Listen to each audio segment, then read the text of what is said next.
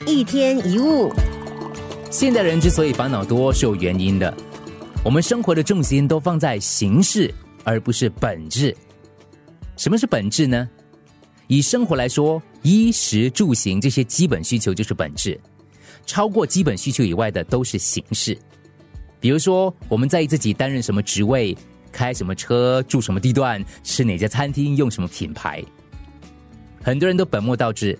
当我们努力的把生活包装的更美丽、更耀眼的时候，当我们希望生活过得更好的时候，却没有想到，如果能够少争一点、少求一点，日子可能过得更好。有一天，几个同学去拜访大学时期的老师，老师就问这些人生活过得怎么样。结果这个学生啊，纷纷大吐苦水，工作压力大，生意很难做啊，生活很烦闷呐。这个时候，老师笑而不语，从房间拿出了很多杯子。这些杯子各式各样，有瓷器的，有玻璃的，塑料的，有的杯子看起来比较高贵典雅，有的看起来很低价格。老师就说了，都是我的学生，我就不把你们当客人了。你们要是渴了，就自己倒水喝吧。大家都说的口干舌燥了，就拿起了自己喜欢的杯子倒水喝。等大家手里都拿了一只杯子的时候，老师讲话了：大家有没有发现，你们挑选的杯子都是最好看、最别致的杯子？而像这些塑料杯，就没有人会选中它。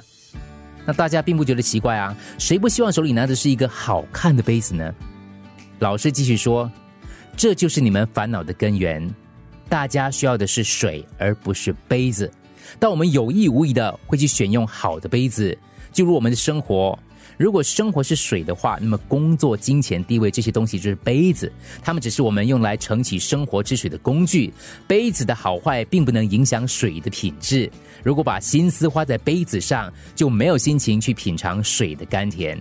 记得类似的故事，我们也曾经讲过。美国作家梭罗最脍炙人口的作品《湖滨散记》当中有一句话，就是“简单点，简单点”。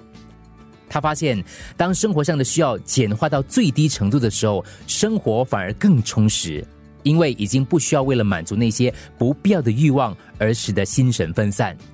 当生活简简单单，需求简简单单，烦恼自然也简简单单。一天一物。